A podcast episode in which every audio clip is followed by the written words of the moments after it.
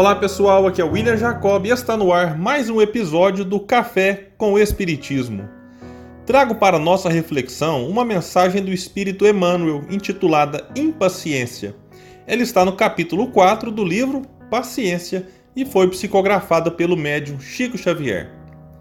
Sempre que se te faça possível, pede aos céus te fortaleça com a paciência para que não se te dificulte o caminho para a frente a impaciência não te servirá em circunstância alguma.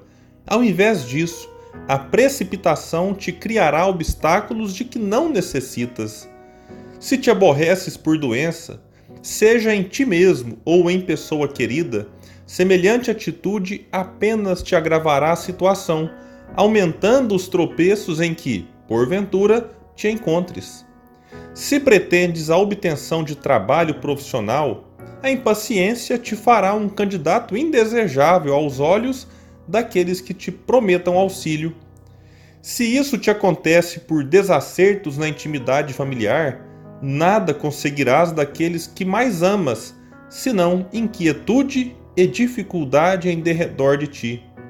Se almejas melhoria ou promoção no lugar em que estiveres, a impaciência se te erguerá por empecilho à realização dos desejos mais razoáveis e mais justos.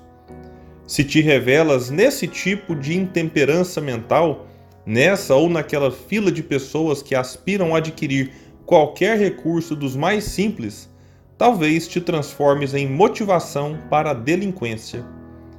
Em qualquer agitação exterior, mantenha a serenidade necessária para que não destruas a formação do auxílio que já estará na direção do teu próprio endereço. Nas horas atormentadas da vida, age com paciência e tolerância. A paz em ti será paz nos outros e todos nós, seja aqui ou além, necessitamos de paz a fim de viver fazendo o melhor. Muito importante essa mensagem de Emmanuel para todos nós. Fica claro através da fala do benfeitor que a impaciência, além de não resolver os problemas que possam ter despertado ela em nós, pode agravá-los muito. Por isso, o melhor é que façamos o máximo de esforço possível para manter a tranquilidade e a tolerância nos momentos mais desafiadores da vida. Vamos conseguir sempre? Ainda não. Como somos espíritos ainda imperfeitos, é normal que a gente erre até que consigamos acertar sempre. O importante é tomarmos consciência dos males que a impaciência pode gerar em nós e nos outros, mesmo aqueles que amamos.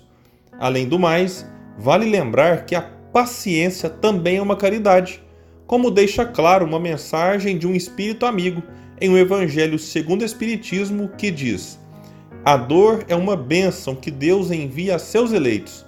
Não vos aflijais, pois, quando sofrerdes.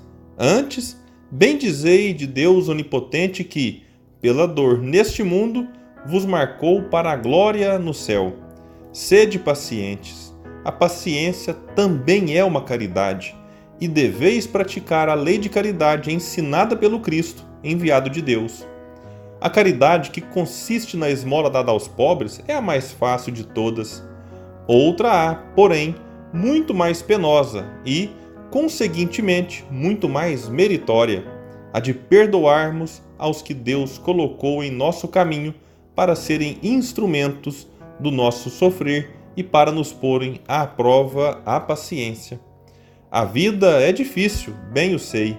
Compõe-se de mil nadas, que são outras tantas picadas de alfinetes, mas que acabam por ferir se, porém, atentarmos nos deveres que nos são impostos, nas consolações e compensações que, por outro lado, recebemos, havemos de reconhecer que são as bênçãos muito mais numerosas do que as dores.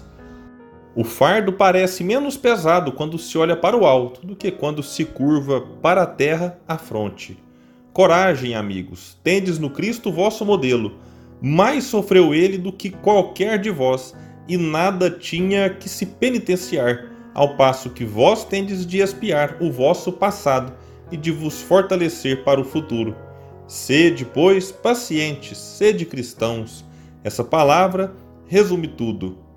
Ter paciência diante da dor não significa que devemos fazer apologia ao sofrimento, mas que, depois de tudo que estiver ao nosso alcance for feito, se ainda assim ela persistir, cabe nos aceitar com paciência, lembrando a lição de Emmanuel: a impaciência não resolverá e pode agravar o problema.